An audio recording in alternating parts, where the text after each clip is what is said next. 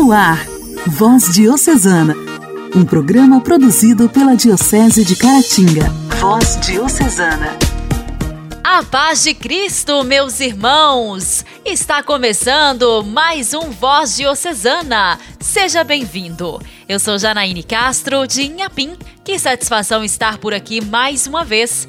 O Voz Diocesana é um programa produzido pela Diocese de Caratinga que tem a missão de levar até vocês a palavra de Deus e te deixar informado acerca do que acontece nas paróquias que pertencem à nossa querida Diocese. Obrigada por estarem sintonizados.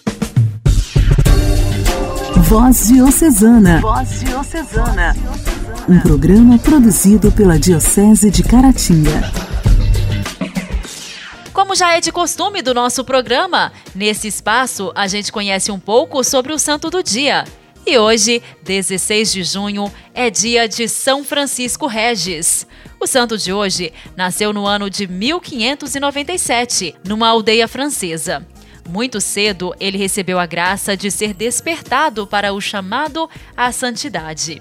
Quando Francisco foi estudar no colégio dos jesuítas, formou um grupo de rapazes dispostos a viver o evangelho.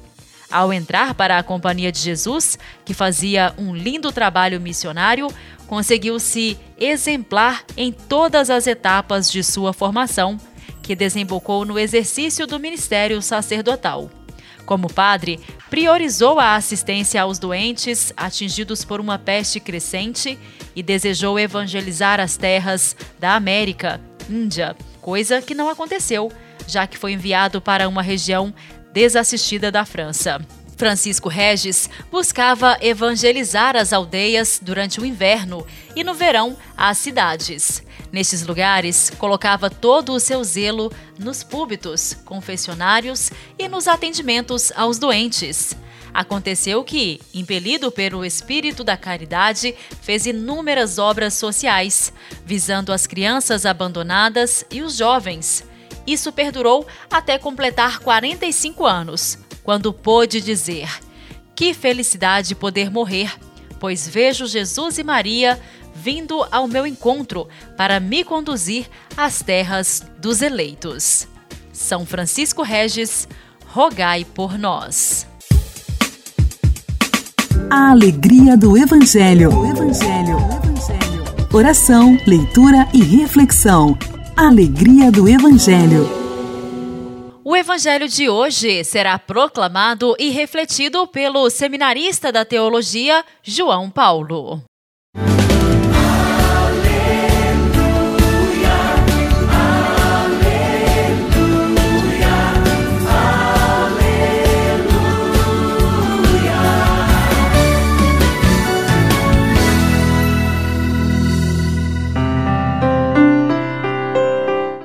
Proclamação do Evangelho de Jesus Cristo segundo Mateus. Naquele tempo, Jesus disse aos seus discípulos: Ficai atentos para não praticar vossa justiça na frente dos homens, só para seres vistos por eles. Caso contrário, não recebereis a recompensa do vosso Pai que está nos céus.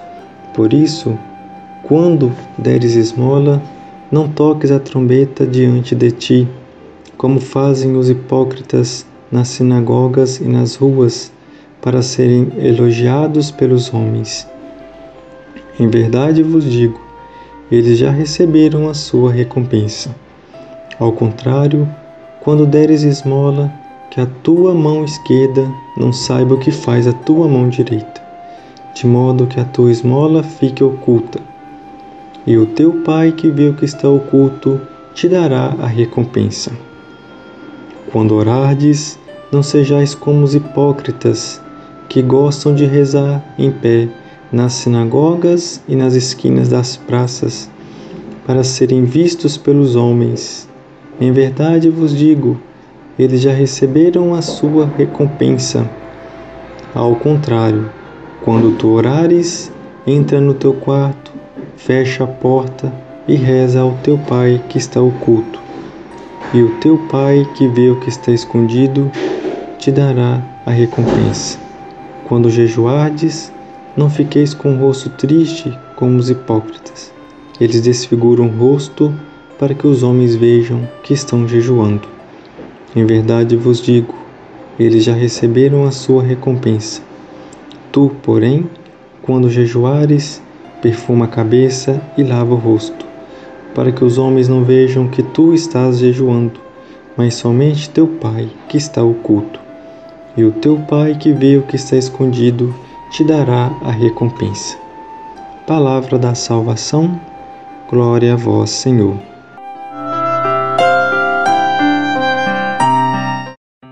Queridos ouvintes do programa Voz Diocesana, como é bom ouvirmos a palavra do Senhor.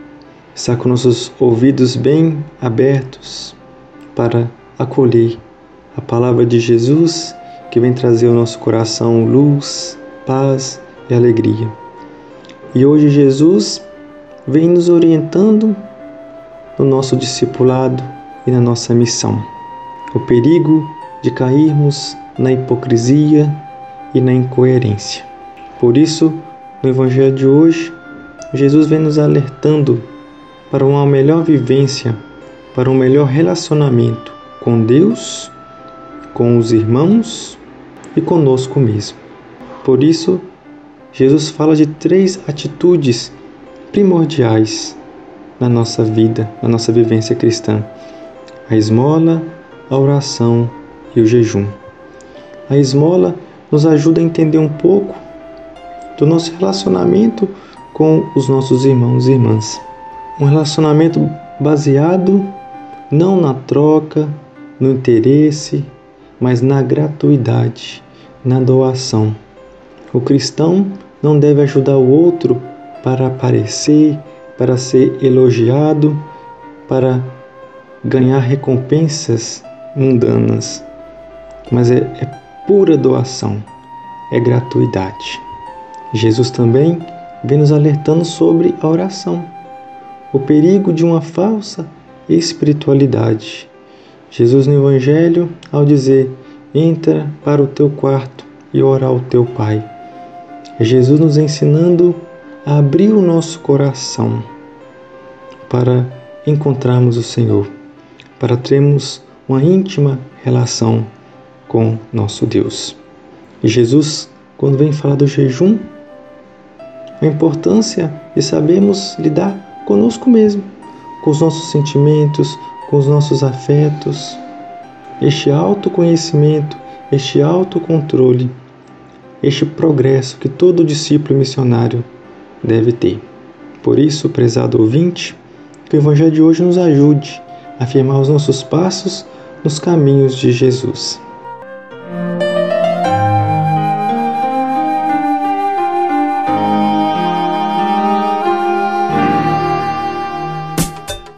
Diálogo Cristão. Temas atuais à luz da fé. Diálogo Cristão.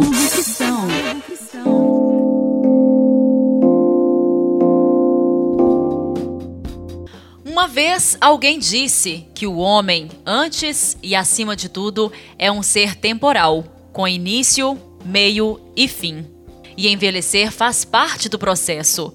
Como sociedade, é nosso dever garantir que essa etapa transcorra de forma saudável, tranquila e com dignidade para todos. No entanto, muitas vezes essa fase da vida é marcada por violências, abusos e agressões, que podem ocorrer de diversas maneiras e causar danos irreparáveis. Ontem, dia 15 de junho, foi Dia Mundial de Conscientização da Violência contra a Pessoa Idosa, uma data que promove debates e ações de prevenção contra os diversos tipos de agressões sofridas por essa população. Hoje, no quadro Diálogo Cristão, estamos recebendo Maria da Penha Rezende, ela que é coordenadora estadual da Pastoral da Pessoa Idosa, que vai falar para a gente um pouco mais sobre essa importante data. Olá, Maria da Penha! Seja muito bem-vinda. É um prazer te receber aqui no programa Voz Diocesana. Fala pra gente por que essa data existe e quais são os principais tipos de violência sofrida pelos idosos. Olá, Janaíne. Olá, ouvintes do programa Voz Diocesana. No dia 15 de junho, foi instituído pela ONU o Dia Internacional da conscientização sobre a violência contra a pessoa idosa. Então a gente vê como atinge o mundo é porque em todos os lugares essa violência existe e é preocupante, pois o abuso contra a pessoa idosa sempre existiu e sempre esteve presente em todos os tipos de sociedade. Os abusos são preconceito, discriminação e abandono, são formas mais antigas, comuns e frequentes. O pensamento da juventude eterna faz com que as pessoas idosas sejam consideradas inúteis, sem função social, pois dentro dessa visão só valemos enquanto produzimos. É, como diz, aquele casaco que usamos no inverno e depois guardamos no armário. As violências podem ser de natureza física ou psicológica, mas com certeza vão influenciar na qualidade de vida dessa pessoa idosa. Muitas vezes, essa violência é causada de forma inconsciente, ou seja, quem a pratica às vezes nem percebe. Você pode nos citar exemplos disso? Por isso que é bom a gente refletir, para a gente ver assim que às vezes a gente está praticando uma violência, mas a gente não tem consciência. Muitos às vezes fazem quartinho nos fundos, né? Tira a pessoa idosa da casa, põe um quartinho nos fundos para o filho morar na casa. É um tipo de violência que às vezes não é pensada. Por exemplo, as violências interpessoais são as mais comuns, porque geralmente elas acontecem nas relações no cotidiano, dentro da casa, né? Que são as violências físicas, abuso psicológico, abandono, até abuso sexual, a negligência, abuso financeiro. Pega o cartão, né? Pessoa idosa tem que pagar as contas dos filhos, dos netos. Isso é abuso abuso financeiro, econômico, né? E a, a, violência emocional e social. Isso aí leva a pessoa, às vezes, a uma depressão, a um sentimento de coisas que não têm valor. Então, isso vai trazer consequências seríssimas na vida dela. Maria da Penha, a condição social influencia nessa questão? Essa questão da desigualdade social é muito séria. Isso influencia, né? Umas pessoas que têm mais condição, tem umas que não têm condição nenhuma. Então, o mito da harmonia familiar muitas das vezes faz com que essa pessoa idosa minta, é, não, tá tudo bem, não é porque eu caí, é porque eu machuquei, não é porque, porque eu tô passando mal. Então, isso é um mito, né? De uma harmonia que está dentro da cabeça dela que ela não quer falar dos filhos, ela não quer contar. E Maria da Penha, o que são consideradas as violências institucionais? E fala pra gente também sobre o Estatuto do Idoso. Ele garante alguns direitos aos idosos, não é mesmo? É quando as instituições, o poder público, não cumpre o seu principal objetivo, que é a prestação de serviço. Por exemplo, no Estatuto do Idoso, nós temos lá no Estatuto do Idoso, no artigo terceiro, que a sociedade e o Estado têm o dever de assegurar à pessoa idosa todos os direitos da cidadania, garantindo sua participação na sociedade, na comunidade, defendendo sua dignidade, bem-estar e direito à vida. Então, pensa bem, está lá no estatuto. Será que o Estado, o poder público, está cumprindo com essas obrigações? As pessoas idosas estão tendo espaços de circulação calçadas, né, para ele ir e vir com segurança, as travessias, transporte público e até mesmo o apoio aos familiares através dos serviços sociais. Então são coisas assim que a gente tem que repensar, né? Porque o Estatuto do Idoso ele foi criado em 2003 e lá deixa bem claro no estatuto, se a gente ler, observar, os direitos e até mesmo o que é considerado crime e quais são as punições.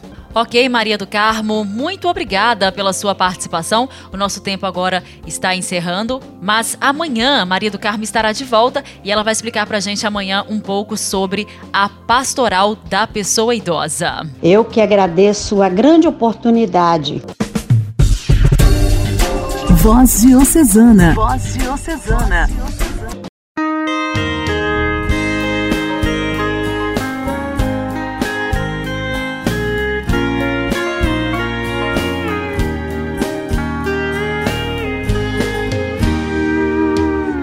Filho, quero pedir algumas coisas para você. Faça um esforço se puder me atender. O teu pai vai precisar de atenção. O tempo vai mudar meu modo de agir. Quando você me chamar, eu não ouvi. Minha falta de audição. Filho, se algum momento eu tiver algo para falar e por acaso minha voz não escutar, é que eu perdi a resistência do pulmão. Filho, se eu ficar resmungando com tolice, não se preocupe, é o início da velhice. E para isso não existe solução. Filho querido, não é preciso esquentar sua cabeça. É normal que o ser humano se envelheça. Comigo é certo que também vai ser assim. Querido, eu cuidei de você até crescer. Está chegando a minha vez de envelhecer. Estou pedindo pra você cuidar de mim.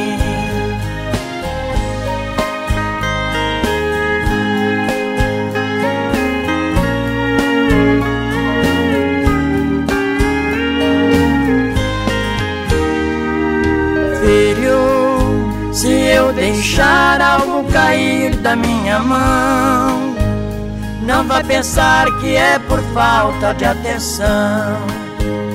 Eu jamais faria isso por maldade.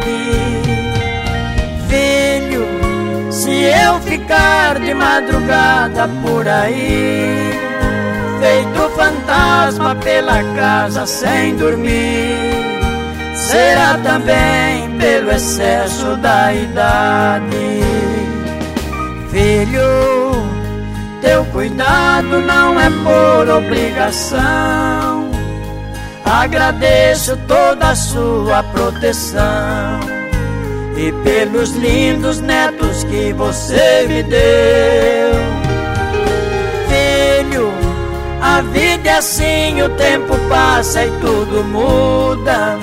Fique sabendo que vai precisar de ajuda quando você ficar velho feito eu. Igreja, Igreja em Ação.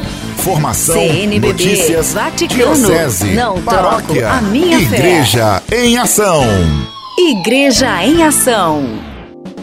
A primeira sexta-feira do mês é dedicada à devoção ao Sagrado Coração de Jesus.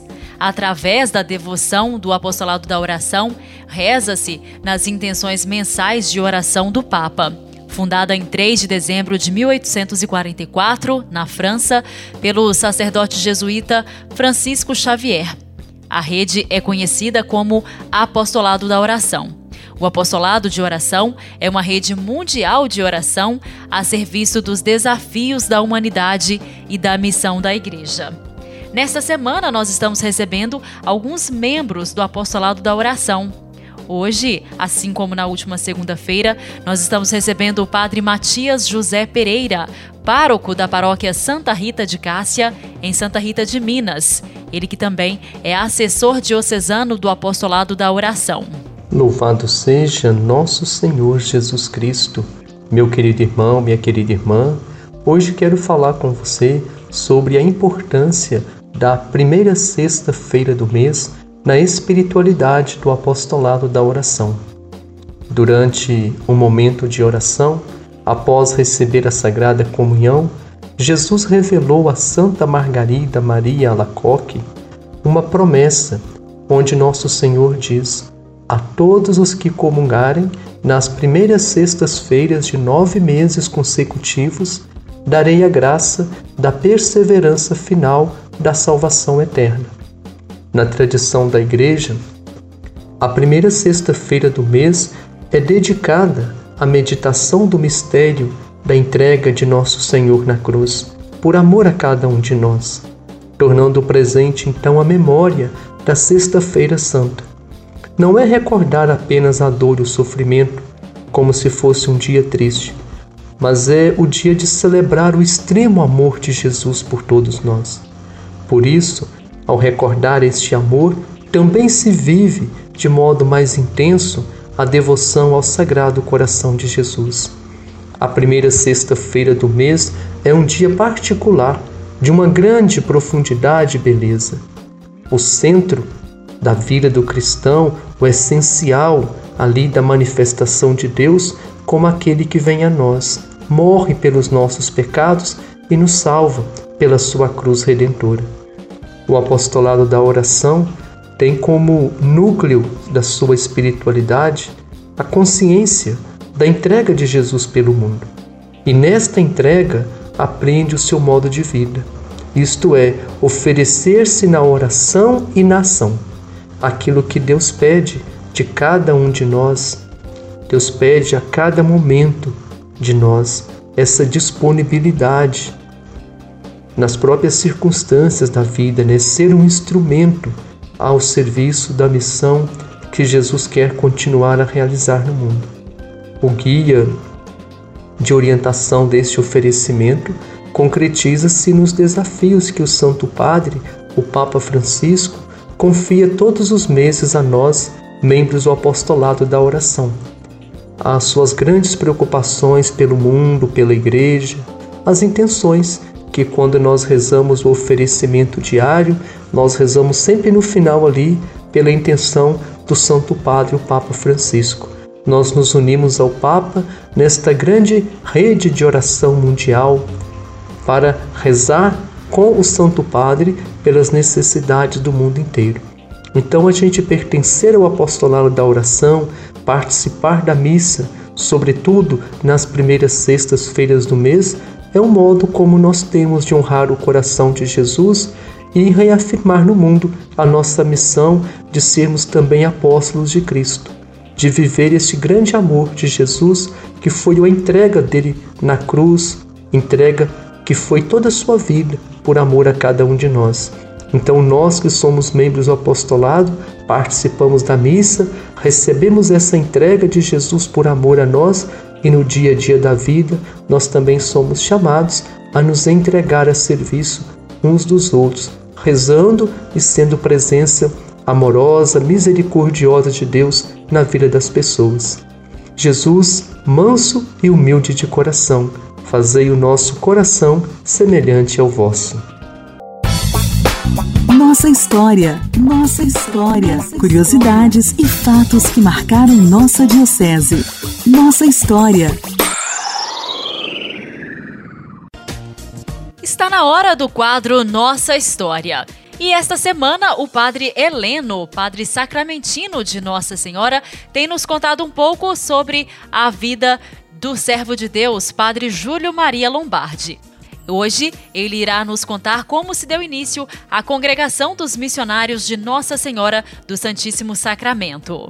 Dom Carloto, vendo que o pio sodalício dos missionários de Nossa Senhora do Santíssimo Sacramento caminhava seguro e esperançoso, ele começou a motivar então ao padre Júlio Maria de Lombardi, até mesmo a insistir com ele para a fundação do ramo feminino do Novel Instituto. Então, no princípio, Padre Júlio Maria relutou muito, né, por causa das experiências no norte, onde ele passou entre as alegrias e também por dissabores, né, em relação à fundação das Filhas do Coração Imaculado de Maria. Mas, em vista disso, ele não se achava com suficiente disposição para outra obra desse mesmo porte.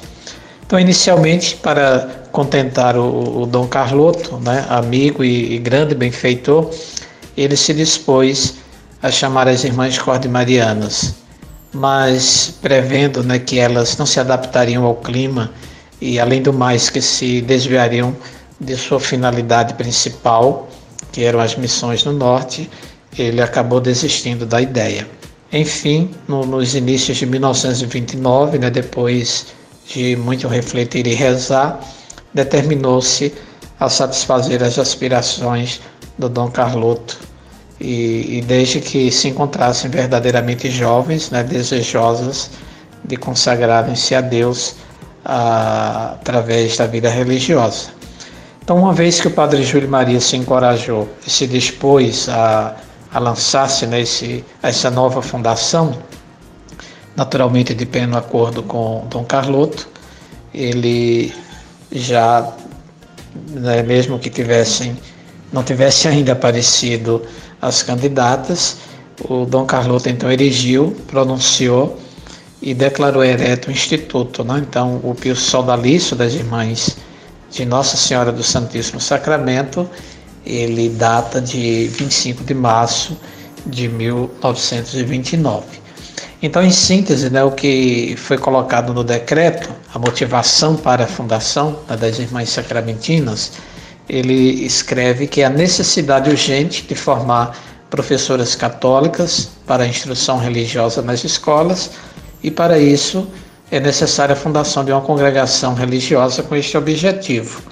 Então, não existe nenhuma congregação, ele colocava, escrevia isso naquela ocasião, no Brasil, cujas irmãs sejam reconhecidas pelo governo para lecionar nas chamadas escolas normais.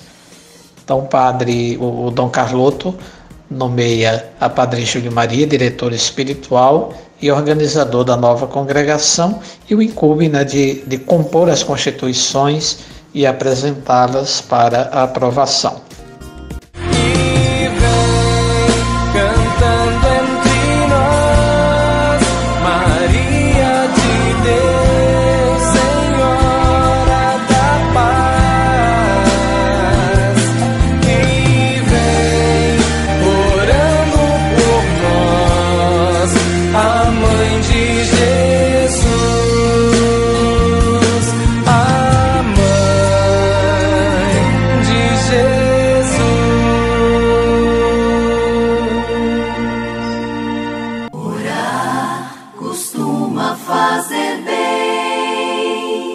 Intimidade com Deus. Esse é o segredo. Intimidade com Deus. Com Padre Elias Garcia. Garcia. Costuma fazer bem. Olá, querido ouvinte. Nós daremos continuidade à meditação do mistério eucarístico. Deus vive e mora em nós. Tenhamos uma vida eucarística. Sejamos pessoas eucarísticas.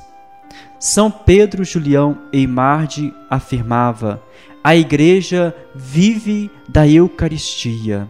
Nós vivemos da Eucaristia. O modo de Jesus permanecer presente no meio de nós, por excelência, é pelo sacramento da Eucaristia, mistério da presença real de Cristo no meio de nós. Papa Francisco, afirma que a Eucaristia não é prêmio para os santos e perfeitos, mas remédio para os fracos e pecadores. Receber Jesus em seu corpo e sangue é assumir a vida de Jesus, assumir suas propostas, seus conselhos, é comprometer com a missão de Jesus do reino, torná-lo presente, vivo e ressuscitado dentro de nós. É querer viver do mesmo jeito de Jesus. Contempla esse mistério de amor. Eis que estarei convosco todos os dias, até o fim do mundo. Mateus 28, versículo 20. Onde você estiver, Deus estará presente no íntimo do teu ser a Eucaristia é o nosso alimento espiritual. Alimentamos nossa espiritualidade, nosso interior, e somos fortalecidos e sustentados na fé, na esperança e no amor. Deus abençoe a você, muita paz e saúde.